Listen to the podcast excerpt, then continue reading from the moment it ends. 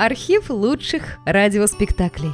Друзья, мы обращаемся к тем, кто слушает наш канал. В последнее время канал сильно вырос и приобрел новую аудиторию. Содержать канал все сложнее. Надо обслуживать технику, хостинг, каналы связи, обеспечивать выход выпусков. Работа будет продолжена в любом случае. Выложена совсем малая часть материала. Обращаемся к вам за помощью. Будем благодарны любому пожертвованию в пользу канала. Спасибо! Реквизиты и способы связи в описании канала.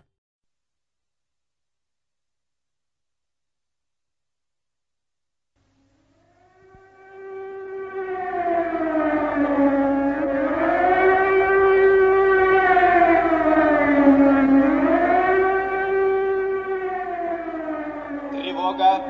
Раз, два, три, четыре, пять. Тревога. Пять, четыре, три, два, один. Патруль строится. Идет машина. Господин комиссар. По машину.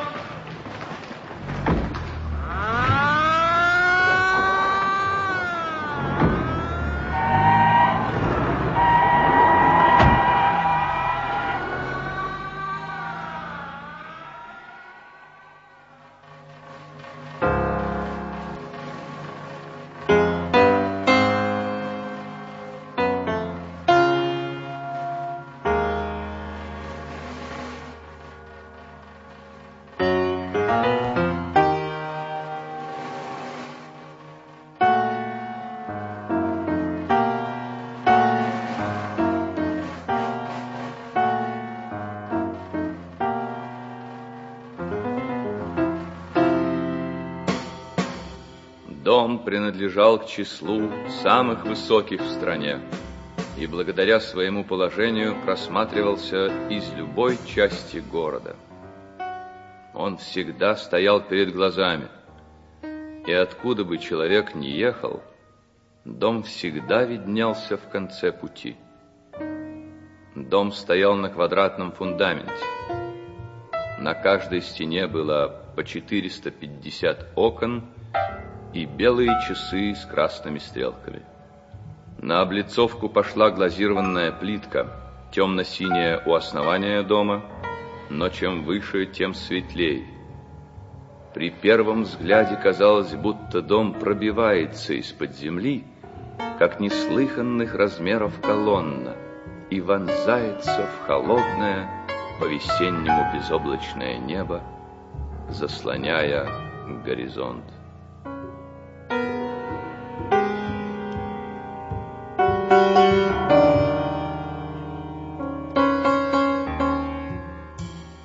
Гибель 31-го отделения. Постановка по повести шведского писателя Пер Валё. Янсен,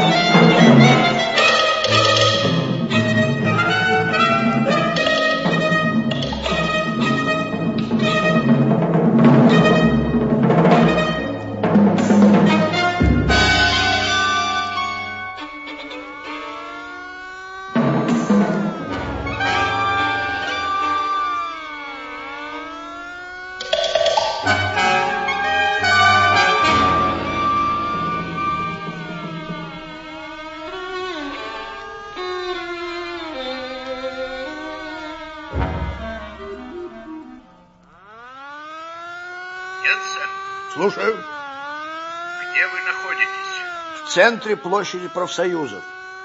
Сирены включены? Да. Выключите, пока не пройдете площадь. Слишком большое движение. Ничего не поделаешь. Вам нельзя привлекать внимание. Нас все равно подслушивают репортеры. Это не ваша забота. Меня беспокоит население вообще. Люди на улицах. Понял. Выключить сирену. Янсен, Да? Вы в форме? Нет. Хорошо. Кто с вами? Я плюс четверо из патруля в гражданском. Стоять перед домом или входить в него разрешается только патрулю. Хорошо.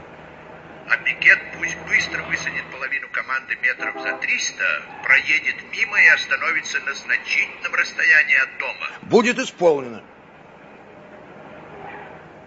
Перекройте главную улицу и переулки. Будет исполнено. Вопросы, отвечайте, что этого требуют срочные дорожные работы. Ну, например... Лопнула тепловая магистраль. Вот именно.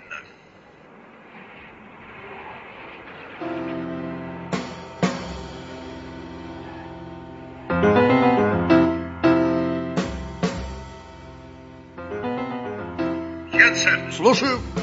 где вы находитесь? Вижу дом. Янсен! Слушаю. Полагаюсь на вас. Теперь вам предстоит лично разобраться в обстановке. У меня все.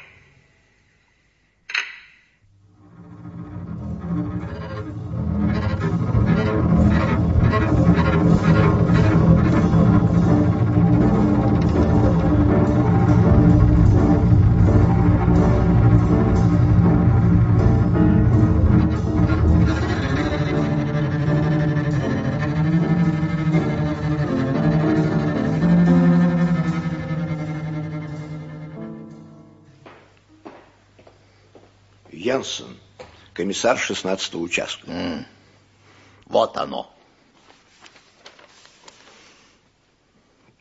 Так, чтобы отомстить за совершенное вами убийство, в здании заложен мощный взрывной заряд с часовым механизмом. Ровно в 14 часов 23 марта произойдет взрыв. Невинные не должны пострадать. Она, разумеется, не в своем уме. Просто-напросто душевно больная. Или это немыслимо глупая шутка? И пошлая к тому же. Насколько я понял, господин издатель, вы сказали «она». Есть ли у вас основания предполагать, что отправительницей была женщина? Основания у нас как будто нет. Просто так сказалось. Ведь кто-то же составил это письмо. Вопрос только кто?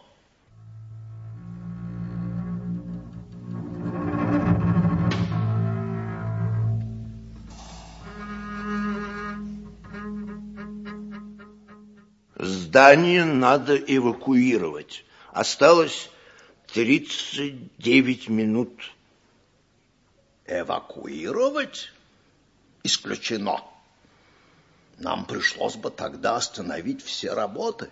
И, может быть, э, часа на два.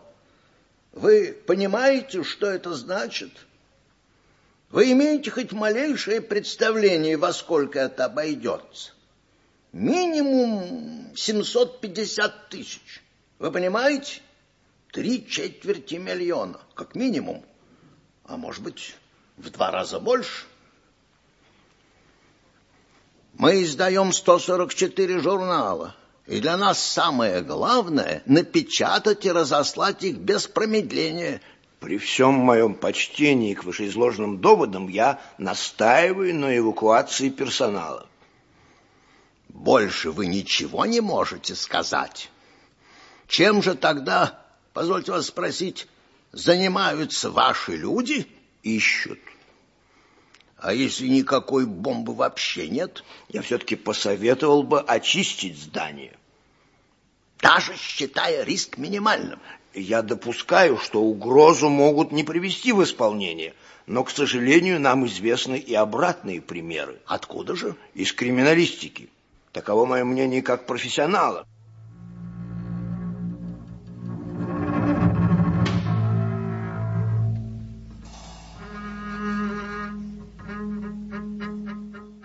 За какую сумму вы согласились бы изменить свое мнение? Не понимаю. А, это была только шутка. Соедините меня с комендантом здания. Сколько времени уйдет на учебную пожарную тревогу со скоростной эвакуацией? От 18 до 20 минут с использованием лестниц, непрерывных и скоростных автоматических линий, Учтено все? Кроме 31-го. А если с особым отделом?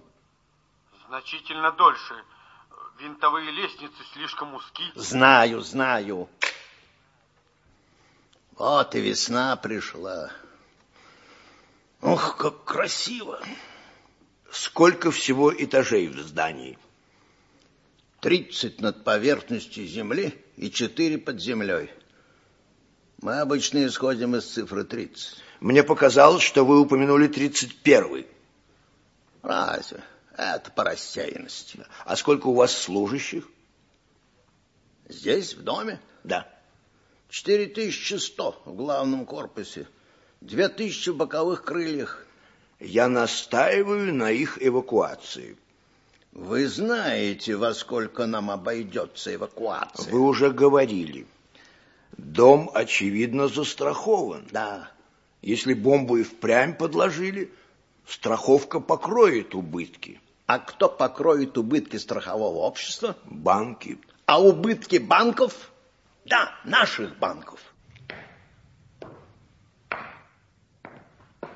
Скажите-ка, господин э, Янсен, какой процент составят потери? Потери? Ну да, потери в живой силе. Ну, этого нельзя предсказать заранее. Найдутся люди, которые скажут, что мы нарочно дали им взлететь на воздух. Это вопрос престижа. Да, престижа. Что ж, мы вынуждены подчиниться обстоятельствам. Учебная пожарная тревога. Провести скоростную эвакуацию. Через 18 минут в доме не должно быть ни одного человека, кроме особого отдела. Начинайте ровно через 90 секунд. Ну что ж, вы должны быть довольны.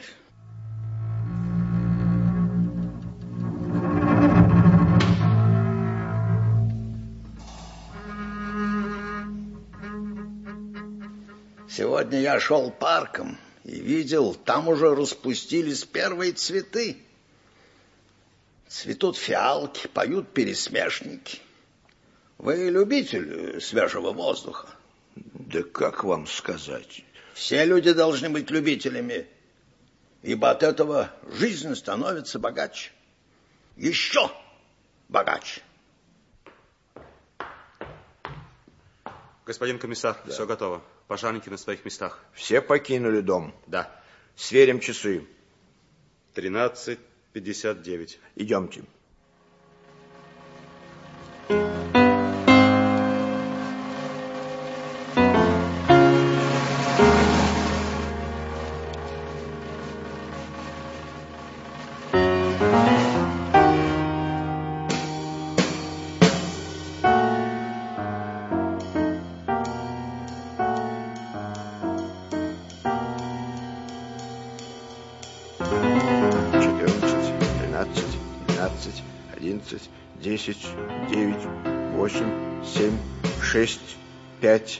Четыре, три, два, один, ноль.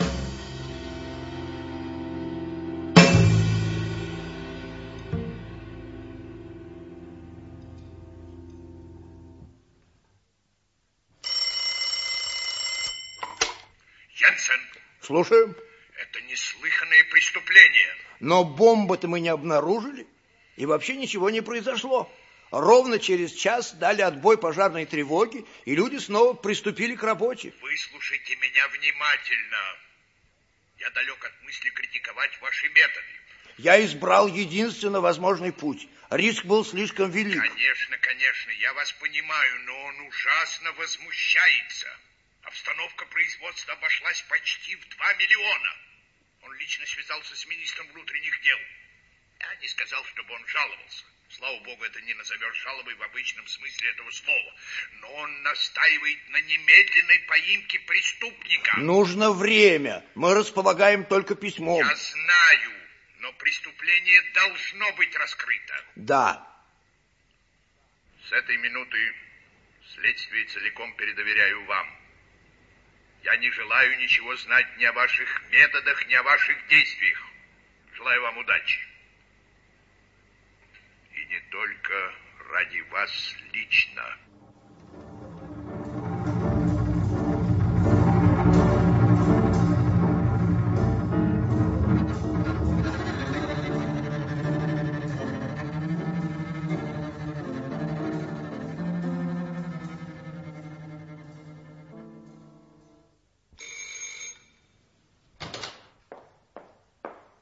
Вызывали. Если позвонит шеф, скажите, что я поехал к государственному секретарю по делам печати.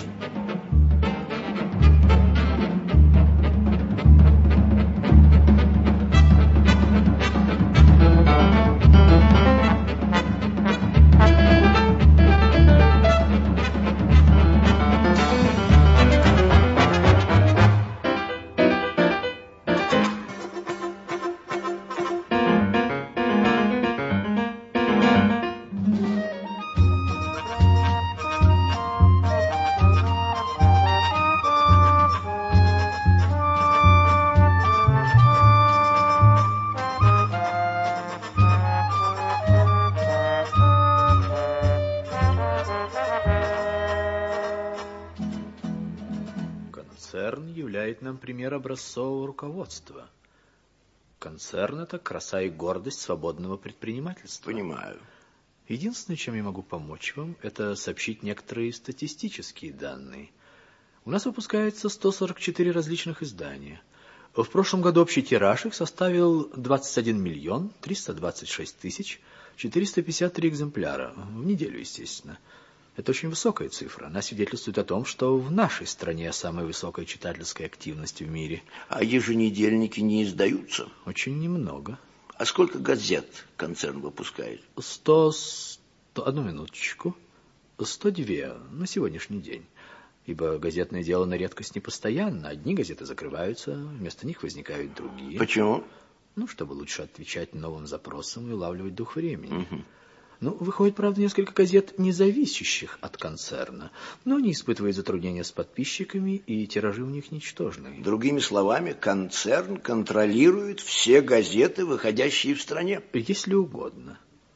Но я считаю своим долгом подчеркнуть, что это в высшей степени разносторонние издания, заслуживающие всяческой похвалы. Оформление и содержание газеты служат одной цели – нести нашим читателям пользу и радость. Они принимают в расчет семью, они хотят быть доступными для всех и не порождать при этом агрессивность, недовольство или беспокойство. Они удовлетворяют также естественную потребность человека наших дней уйти, отвлечься от действительности. Короче говоря, они служат делу создания единого общества. Ясно. Какие еще предприятия контролирует концерн? Понятия не имею. Ну, очевидно, подписку и доставку, производство тары, проходство, мебельную промышленность, само собой, бумажную промышленность. Ну и вообще это не по моей части. Не думаю, что могу дать вам сколько-нибудь исчерпывающие сведения.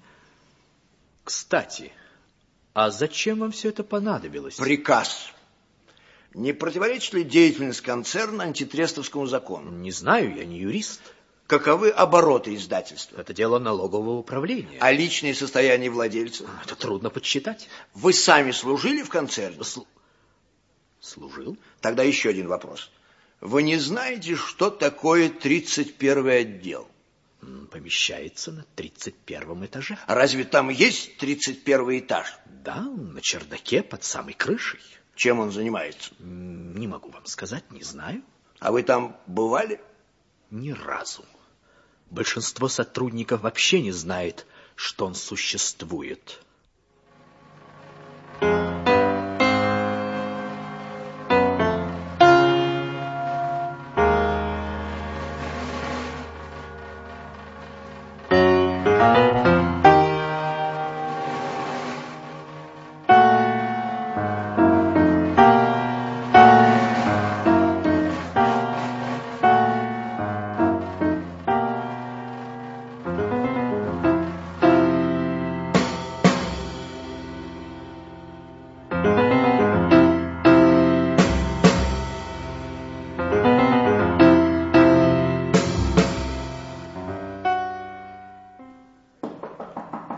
Войдите.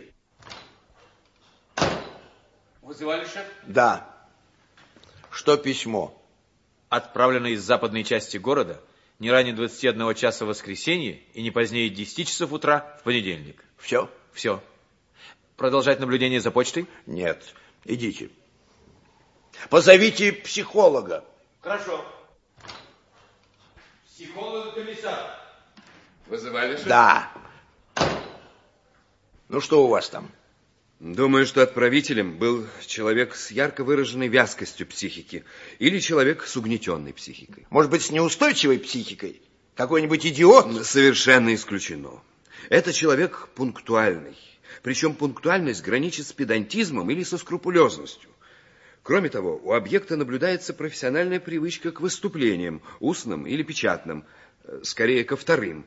Причем привычка, сложившаяся давно. Так, хорошо. Некоторые особенности лексики указывают на то, что автор мужчина не первой молодости и несколько чудаковатый. Все?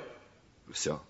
Итак, насколько я понял, автор письма мужчина, долго проработавший в журналистике, со странностями и чем-то сильно угнетен. Ну, ни одно из названных мною качеств не может играть решающей роли. Это может послужить руководством для дальнейших ну, поисков. Ну, хорошо, хорошо. Можете идти.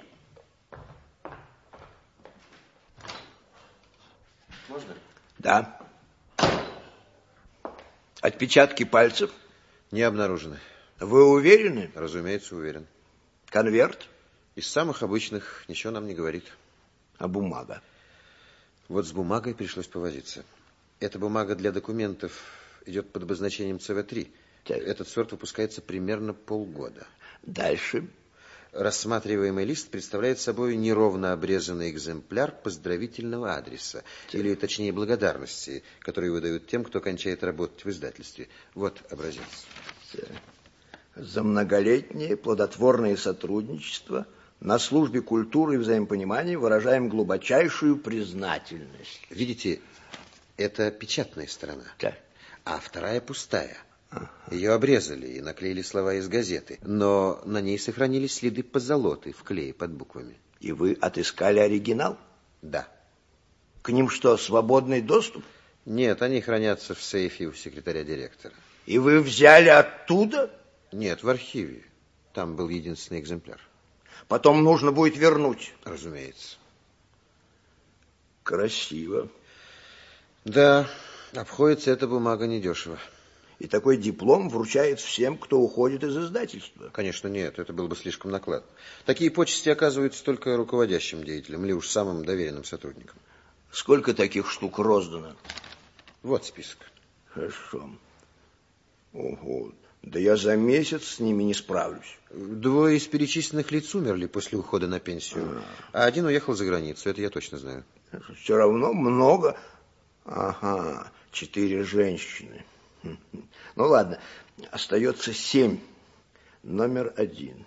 Бывший заведующий отделом подписки. 48 лет, женат, досрочно ушел на пенсию по болезни. Адрес? Вот.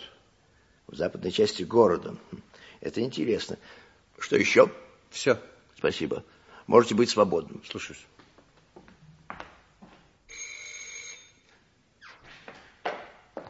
Вызывали? Я уехал. Буду часа через два. Передадите начальнику полиции, если позвонит. Хорошо.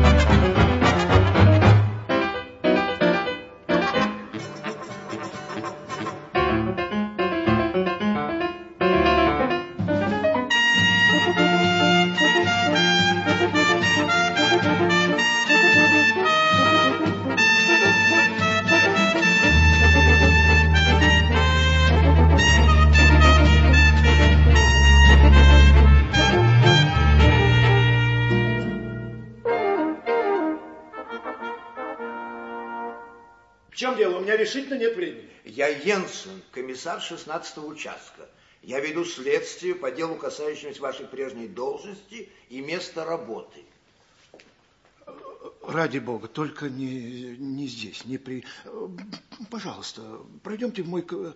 Нет, лучше в библиотеку. Да, пожалуйста, в библиотеку. Да.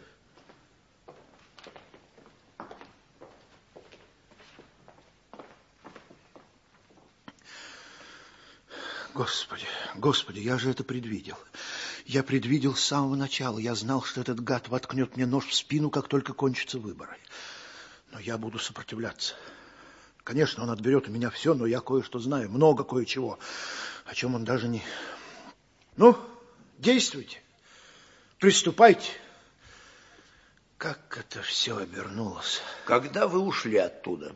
Осенью, 10 сентября. Этот день я никогда не забуду. И дни, которые ему предшествовали, тоже. Это было страшное время. Не лучше, чем нынешний день. Вы досрочно ушли на пенсию? А попробуй не уйди. Он меня заставил. От хорошего отношения, ни от чего другого. У меня даже есть медицинское заключение. Он все предусмотрел. Порог сердца, сказал он. Хотя на самом деле я здоров, как бык. А размер пенсии? Месячное жалование. Я до сих пор такую получаю. Господи, ведь для него это гроши по сравнению с теми суммами, которые он выплачивает налоговым инспекторам. Кстати, он в любой момент может прекратить выплату. Я подписал бумагу. Какую бумагу? Он это называет объяснительной запиской. Ну, признание своего рода. Вы, наверное, читали и отказ от этого дома, где мы находимся, и от всех денежных средств. Он заверил меня, что это чистейшая проформа, что он в жизни не воспользуется моей запиской без крайней необходимости. Я, конечно, никогда не строил иллюзий, я только не думал, что крайняя необходимость наступит так скоро. Я долго уговаривал себя, что он не посмеет учинить мне иск, не решится на открытое судебное разбирательство, не пойдет на скандал. А, собственно, что вы хотите со мной делать? Когда вы перестали работать, вам не был вручен диплом, своего рода поздравительный адрес? Был. Будьте любезны, покажите мне его. Сейчас? Именно сейчас.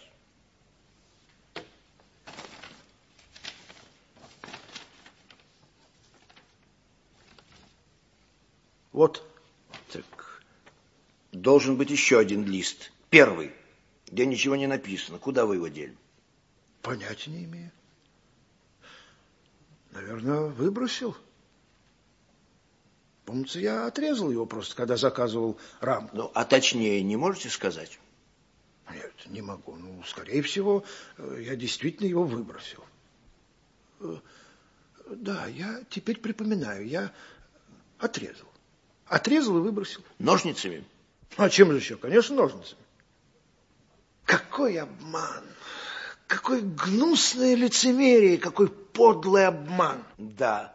Ну что ж, до свидания. А когда вы вернетесь? Не знаю. Скажите, а что такое 31-й отдел? 31-й? А, ах, это где-то наверху. Точно не знаю.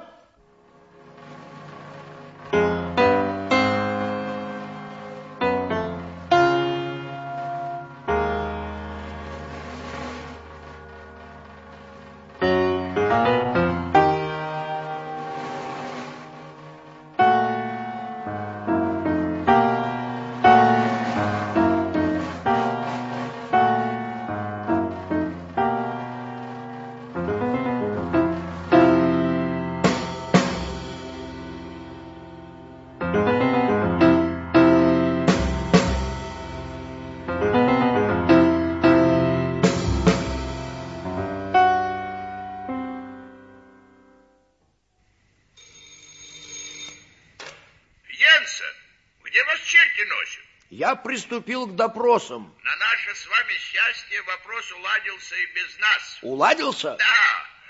Шеф сам разыскал виновника. Кто же он? Один из служащих концерна. Как мы и предполагали с самого начала, причиной всему была глупая шутка. Пошутил один из служащих, журналист. Ну, судя по всему, это чрезвычайно разболтанный молодой человек, одержимый всякими завиральными идеями. Ну, а вообще-то он славный парень. Он его подозревал с первой минуты, но не хотел высказывать непроверенных обвинений. Понимаю. Как бы то ни было, инцидент исчерпан. Шеф решил не возбуждать против него дел. Он примирился с убытками и совершил акт величайшего милосердия. Так что от вас требуется только одно — снять с него показания и можете поставить точку. Понимаю. И еще одно. Слушаю. Я с самого начала говорил вам, что ваша задача разобраться с анонимным письмом. Не так ли? Говорили. Другими словами, вам незачем обращать внимание на всякие побочные детали, ну, которые могут всплыть в ходе следствия.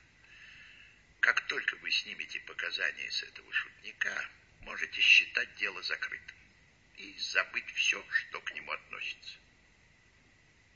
Ясно? Ясно. У меня есть имя и адрес этого шутника. Запишите. Эдвард Халлен, Южный район, 17.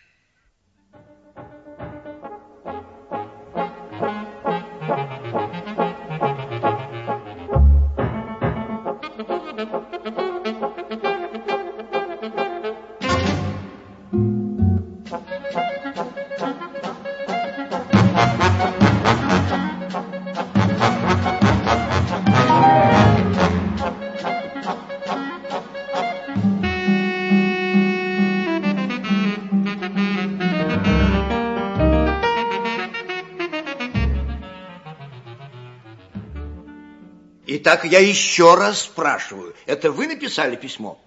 Ну да. Я же сознался. Когда вы его отправили? В воскресенье. В какое время дня? Вечером. Точно не помню. До девяти или после? По-моему, после.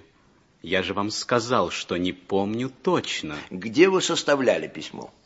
Дома. На какой бумаге? На обыкновенной, белой. На бумаге для машинки? Нет, получше.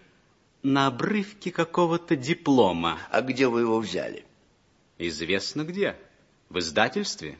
Их много там валяется. Сотрудники, которые уходят по собственному желанию или получают под зад коленкой, награждаются такими дипломами. Описать, как он выглядит? Не стоит. А когда у вас возникла идея написать письмо? В воскресенье. Делать было нечего. Я решил устроить у них небольшой переполох, только ради забавы. Я даже и не думал, что они всерьез этим займутся. Но откуда я мог знать, что начнется такая петрушка? У меня и в мыслях не было. А перед тем, как наклеить буквы, вы рвали газету? Ну, разумеется. И вырывали из нее буквы? Да. Они вырезали ножницами? Точно я не могу сказать. Ну, а вы попытайтесь. Не припомню. Откуда вы отправили письмо? Отсюда, из города. Точнее? Ну, сунул в какой-то ящик. Точнее, где он находится? Ну, а я откуда знаю? Значит, вы не знаете, где опустили письмо? Ну, сказал ведь, что в городе, а где точно, не помню. Не помните, значит? Нет. Итак, вы не знаете, в какой ящик вы опустили письмо? Да нет. Одевайтесь и следуйте за мной. Это еще куда? В полицию, в шестнадцатый участок. А если я откажусь следовать за вами? Не имеете права, вы арестованы. Арестован? Да как вы смеете, черт вас подери? Он взял иск обратно. Ясно вам? За что я, спрашивается, арестован? За дачу ложных показаний.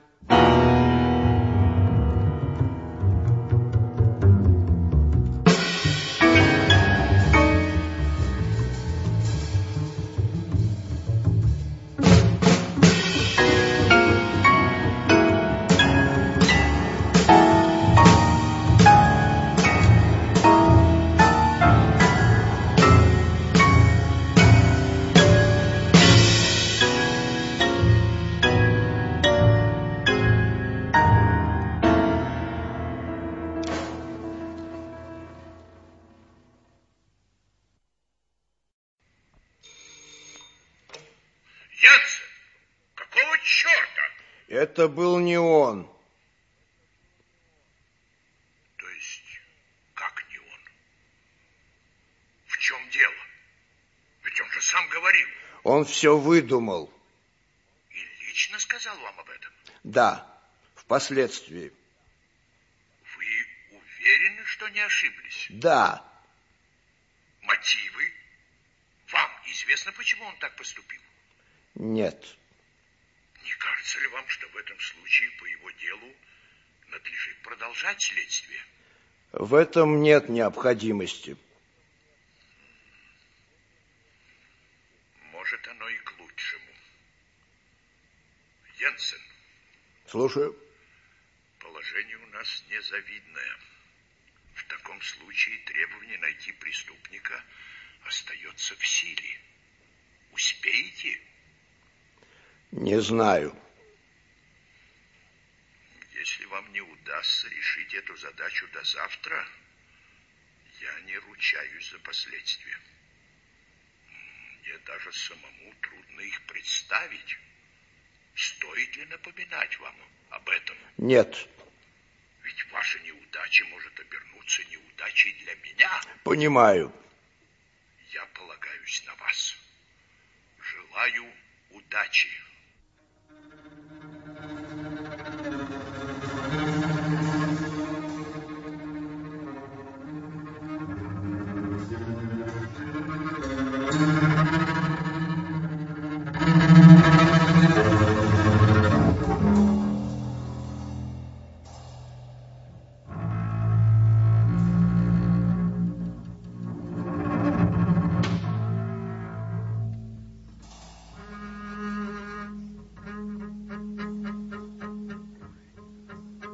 Номер четыре. 42 года. Репортер.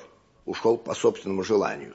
Работал раньше в крупном журнале, издававшем социал-демократической партии и объединением профсоюзов. Живет автоздоровительный район. Так-так. Номер пять, номер шесть. Ага, вот еще. Номер семь. Журналист, холст. Ушел по собственному желанию – бывший заведующий отдела культуры частной газеты, автор книг. Ого, слыл когда-то врагом номер один, где живет. Западный район.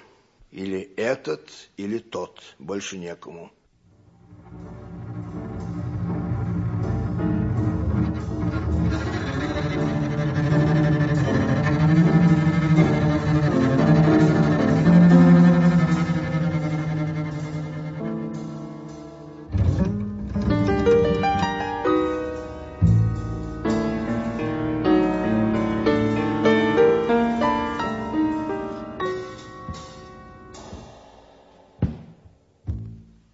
Йенсен, комиссар 16-го участка.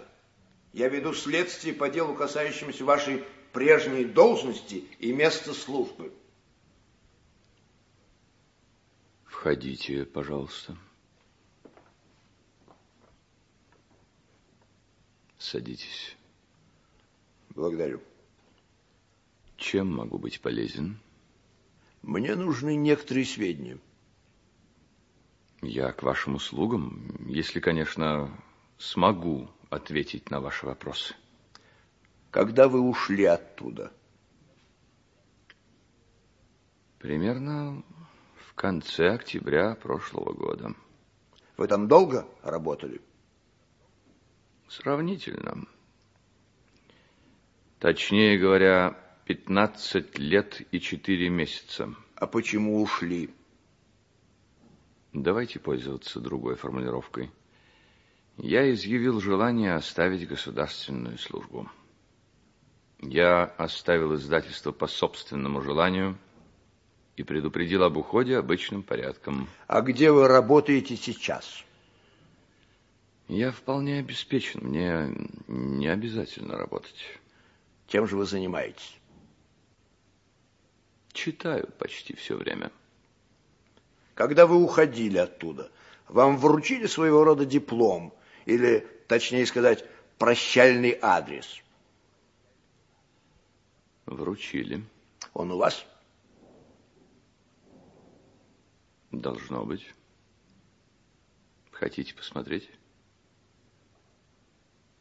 Хотите посмотреть? Вы признаете, что отправили руководителю концерна анонимное письмо, угрожающего содержания. Это когда же? Ну, примерно в воскресенье или понедельник. Нет, не признаю. Какие обязанности лежали на вас, когда вы работали в концерне? Я работал в отделе культуры все время исполнял одни и те же обязанности, говоря вашими словами. Вы имели возможность ознакомиться с общей структурой и деятельностью издательства? Вообще, да, до некоторой степени. Или вы подразумеваете что-либо конкретное? Вы когда-нибудь слышали о так называемом 31-м отделе? Да. Вы знаете, чем он занимается? Еще бы мне не знать. Я проработал там 15 лет и 4 месяца. Вы признаете, что отправили руководителю концерна анонимное письмо угрожающего содержания? 31-й, или, как его еще называют, особый отдел, является самым важным отделом концерна. Я уже слышал об этом. Чем занимается 31-й? Ничем. Ничем он не занимается. Объясните. Ладно.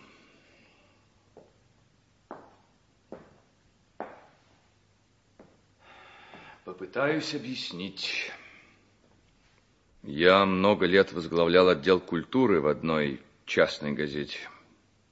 На ее страницах не только печатались статьи об искусстве, литературе, музыке и тому подобном. Там велись и дискуссии.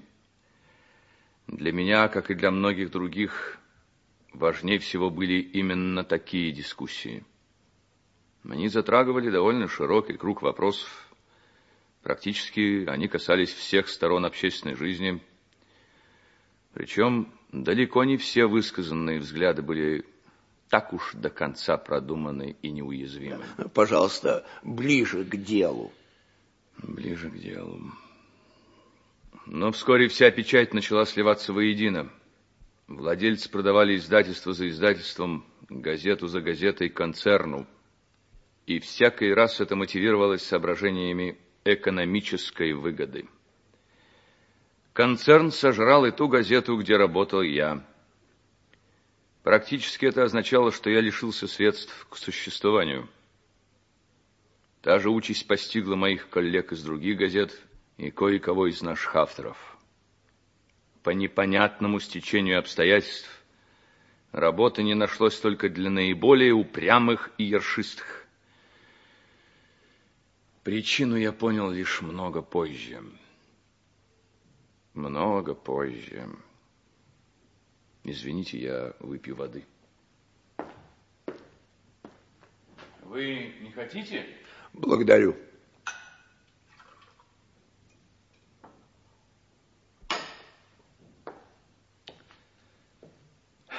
Ну вот, прошло несколько месяцев, и обстоятельства моей жизни складывались весьма мрачно. Но вдруг, к моему великому удивлению, меня пригласили в издательство, чтобы всесторонне обсудить возможности нашего сотрудничества. Вы были социал-демократом? Я был радикалом. Точнее говоря, я принадлежал к крайнему левому крылу социал-демократов, но об этом я и сам не догадывался. Продолжайте. Да. Да-да, да. Так вот, встретили меня очень предупредительно и сделали предложение, которое несказанно меня удивило. Да, удивило. Мне сказали, что дух свободной дискуссии не должен умереть, что носители его не должны прозябать в бездействии, что они намерены издавать первый в стране разносторонний и абсолютно независимый журнал по вопросам культуры и привлечь к сотрудничеству в нем лучших и самых, так сказать, дрочливых журналистов. Мне показали список предполагаемых сотрудников редакции. Список меня изумил, ибо в нем я нашел имена людей, их было примерно 25, составлявших, на мой взгляд, культурную и интеллектуальную элиту страны. Все мыслимые средства были предоставлены в наше распоряжение. Как вы думаете, я удивился, когда я это услышал? Вы признаете, что отправили руководству концерна анонимное письмо угрожающего содержанию? Контракт был заманчивый просто на диво.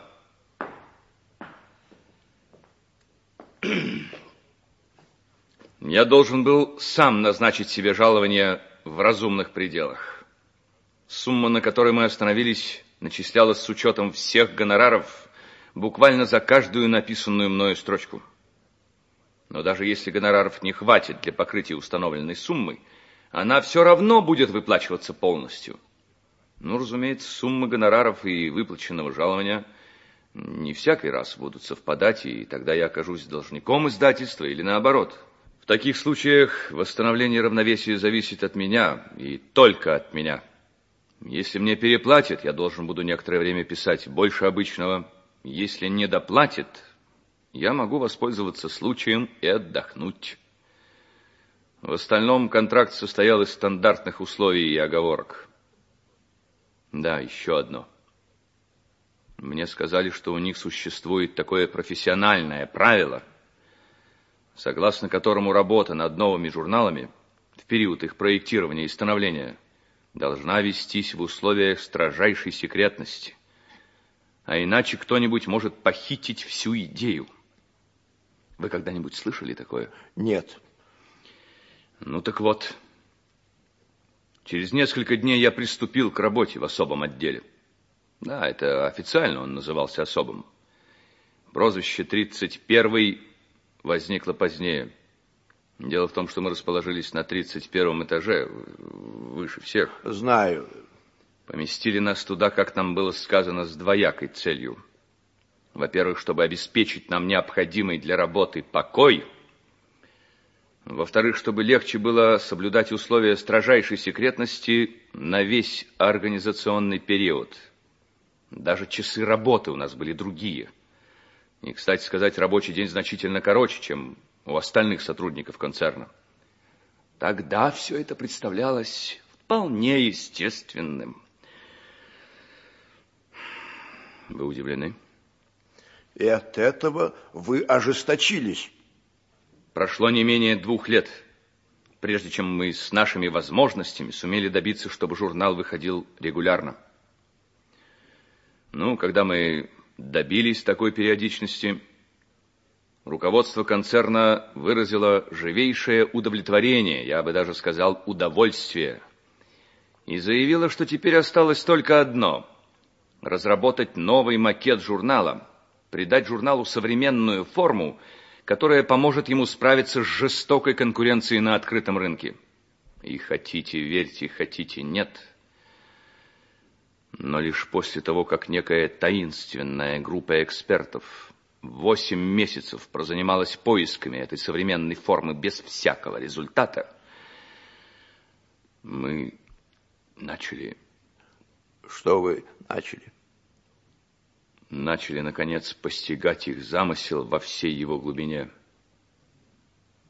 Со временем мы догадались, что нас обманули, но только со временем.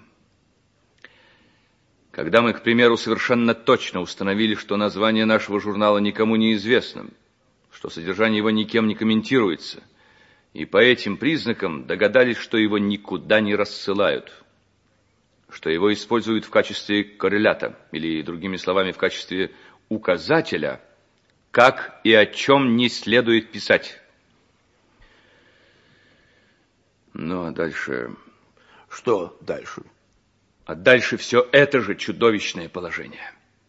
И изо дня в день, из месяца в месяц, из года в год культурная элита страны, последние из магикан – сидели в этих мрачных катакомбах и с убывающим энтузиазмом выжимали из себя очередной номер, который, несмотря ни на что, оставался единственным во всей стране журналом, достойным своего звания. И единственным во всей стране журналом, никогда не увидевшим света. Почему же вы не ушли оттуда? Почему? Я же вам сказал, наш контракт был составлен так, что все мы оказались в неоплатном долгу перед концерном. Проработав всего лишь год, я уже задолжал примерно половину того, что получил. Через пять лет цифра долга, соответственно, выросла в пять раз. Через пятнадцать она достигла астрономических размеров, во всяком случае для людей с обычными доходами. Это был так называемый технический долг. Но никто с нас не требовал выплаты долга. И не собирался требовать до той минуты, пока кто-нибудь из нас не вздумает уйти из 31-го отдела. Но вы-то ушли? Да, ушел. Благодаря счастливой случайности. Нежданно-негаданно я получил наследство. И хотя наследство было весьма значительное, почти половина ушла на то, чтобы выплатить концерну задолженность. Задолженность, которая с помощью различных махинаций продолжала возрастать до той самой минуты, когда я проставил сумму на чеке. Но я вырвался. Я бы вырвался даже в том случае, если бы на это ушло все мое состояние. Если бы я знал, как это делают, я мог бы украсть или ограбить кого-нибудь, лишь бы добыть нужную сумму. Кража, грабеж – это все такие занятия, которые вряд ли пользуются в наши дни большой популярностью. Признаете ли вы... Вы постигли весь смысл того, о чем я вам рассказал. Это было убийство. Духовное убийство. Куда более страшное и подлое, чем убийство физическое. Убийство бесчисленных идей. Убийство способности мыслить. Убийство свободы слова. Преднамеренное убийство по первому разряду. Убийство целой области нашей культуры. Вы понимаете, беспрепятственно сеять равнодушие и затем вводить в организм отраву, предварительно убедившись, что в стране не осталось ни врачей, ни противоядия. Ну вот и все. Разумеется, я все признаю. Вы ведь знали с первой секунды, что оно так и будет. Но, ну, во-первых, я решил для начала отвести душу. А во-вторых, я проделал эксперимент местного значения. Я хотел посмотреть, сколько времени можно протянуть, не сознаваясь. Нет у меня таланта на вранье. Объясните, почему вы это сделали? Когда мне удалось живым уйти оттуда, я решил по меньшей мере привлечь к этому делу хоть какое-нибудь внимание. Но почти сразу я понял, что нечего и надеяться опубликовать где-нибудь хоть строчку – и тогда я подумал, что в народе могла сохраниться способность хоть как-то реагировать, по крайней мере, на проявления жестокости и сенсационные происшествия. Вот тут я и послал письмо. Разумеется, я поступил неправильно. Как раз в тот день мне разрешили, наконец, посетить одного из моих прежних коллег, который сидит в сумасшедшем доме, что напротив концерна. И вот я стоял и смотрел, как полиция перекрывает улицу, как съезжаются пожарные машины, как персонал покидает здание. Но о самом событии не было сказано ни слова, не было напечатано ни строчки, не говоря уже о каких-нибудь комментариях. Вы не откажетесь повторить свое признание в присутствии свидетелей? Конечно, не откажусь. Соберите все, что нужно, и следуйте за мной. Я должен сделать еще одно признание. Слушаю. Завтра в то же самое время они получат точно такое же письмо. Я как раз ходил опускать его перед вашим приходом. Зачем? Так просто я не сдамся. Боюсь только, что на этот раз они вообще не станут заниматься моим письмом. Что вы знаете о взрывном деле? О взрывном деле? Меньше, чем шеф издательства о Гегеле. Другими словами? Другими словами, ничего. Я не был даже на военной службе. Если бы в мои руки попал целый склад боеприпасов, я все равно не смог бы создать из него что-нибудь взрывчатое. Вы мне верите? Верю. А у вас случайно не мелькала мысль и в самом деле взорвать здание? Мелькала. Мелькала. Если бы я сумел изготовить бомбу, и знал наверняка, что ни один человек не пострадает, я взорвал бы дом. А теперь моя бомба носит чисто символический характер. Процесс, конечно, будет идти при закрытых дверях. Не знаю.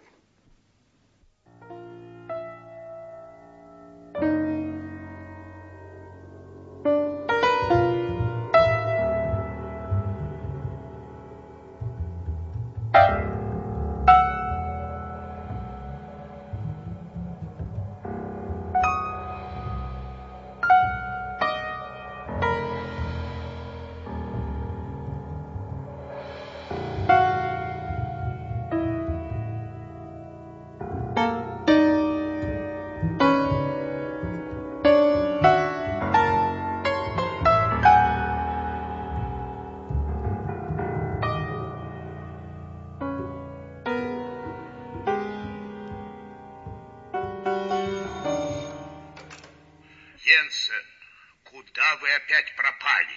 Заканчивал следствие. Вы нашли преступника? Да, И он сознался? да, И увлечен? да, Значит, это он. да. Йенсен, надо немедленно известить шефа. Я думаю, вам следует лично сообщить ему эту новость. Понял. Ну, вот и действуйте. И, и еще одно. Ну, что там опять? Преступник, по всей вероятности, отправил второе письмо аналогичного содержания. Письмо должно прийти завтра. Это реальная угроза? Думаю, что нет. Ситуация была бы поистине уникальная. Преступник задержан за 16 часов до совершения преступления. Ну ладно, сейчас всего важнее поставить в известность шефа.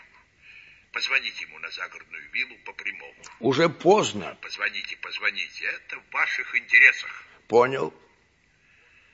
Янсен, Слушаю. вы славно потрудились. До свидания. Благодарю. Покойной ночи.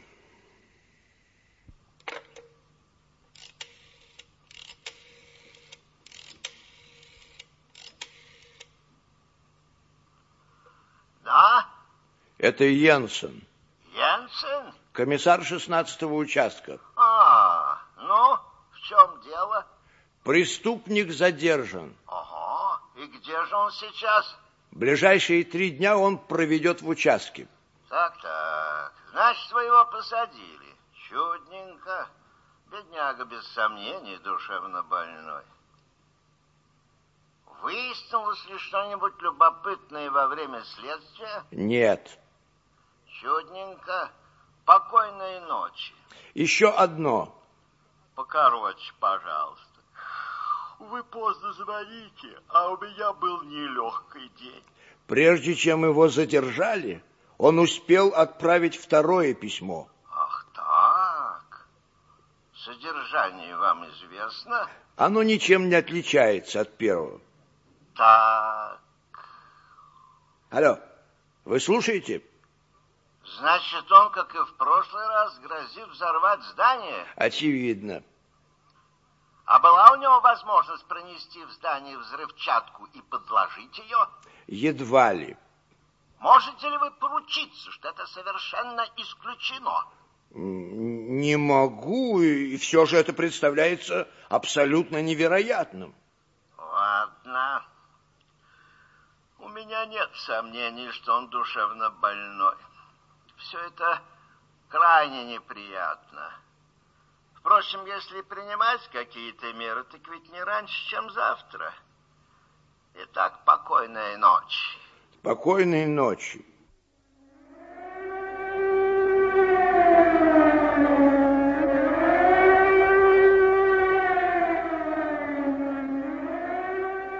Тревога. Раз, два, три, четыре, пять. Тревога. 5-4-3-2-1. Патруль строится. Господин комиссар. По машину! Начальника патруля ко мне!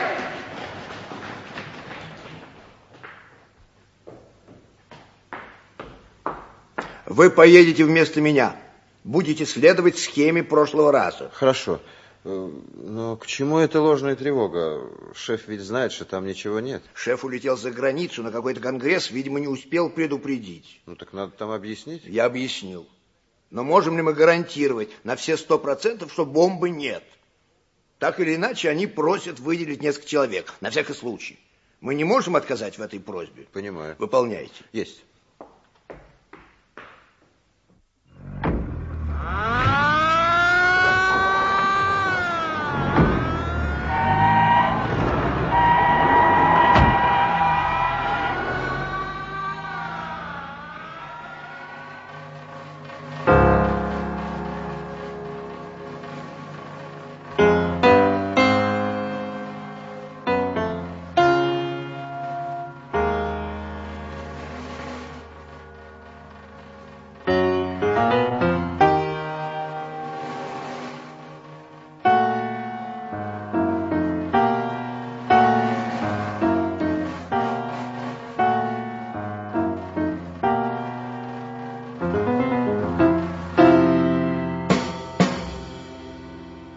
Принадлежал к числу самых высоких в стране и благодаря своему положению просматривался из любой части города. Он всегда стоял перед глазами, и откуда бы человек ни ехал, дом всегда виднелся в конце пути. При первом взгляде казалось, будто дом пробивается из-под земли, как неслыханных размеров колонна, и вонзается в холодное, по-весеннему безоблачное небо, заслоняя горизонт.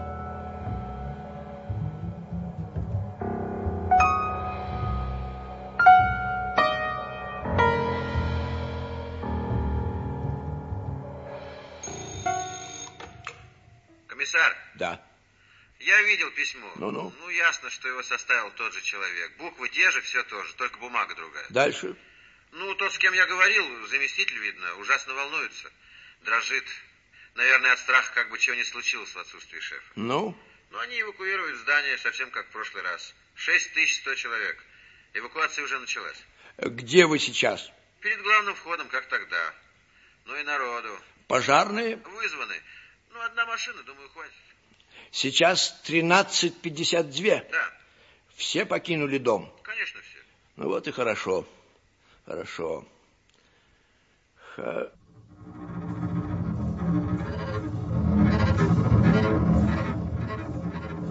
А была у него возможность пронести в здание взрывчатку и подложить ее?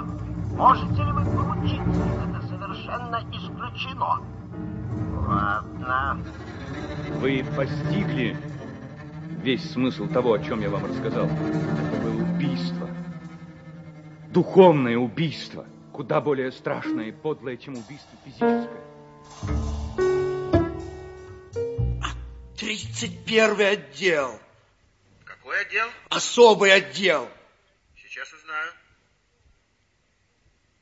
Он говорит, что они сидят там в полной безопасности. Да и как эвакуируешь их за такое короткое... Немедленно в вестибюль. Немедленно. Сделано. Срочно в будку вахтера. К телефону. Набирайте номер 31 отдела. Там есть список телефонов. Телефон... э, Телефон не работает. Лифты. Ток отключен по всему дому, и телефоны, и все. А в чем дело? Ну, а если по лестницам, сколько понадобится? Не знаю. Десять минут, не знаю. Не успеют. Есть в доме ваши люди? Двое, но не выше пятого этажа. Отзовите. Где стоит пожарная машина? Перед входом. Они уже спустились. Пусть пожарная машина отъедет за боковое крыло здания. Выполнено. Позаботьтесь о своей безопасности. Немедленно за крыло. Бегом.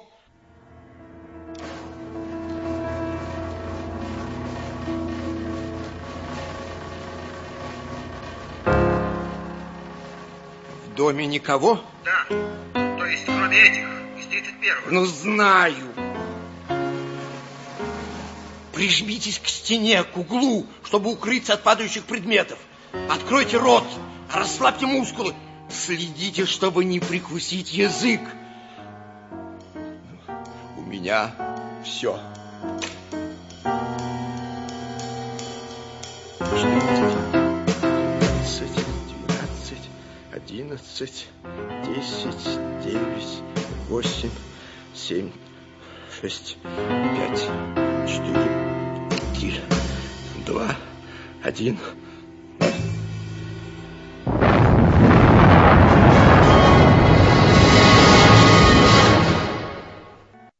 Гибель 31-го отделения.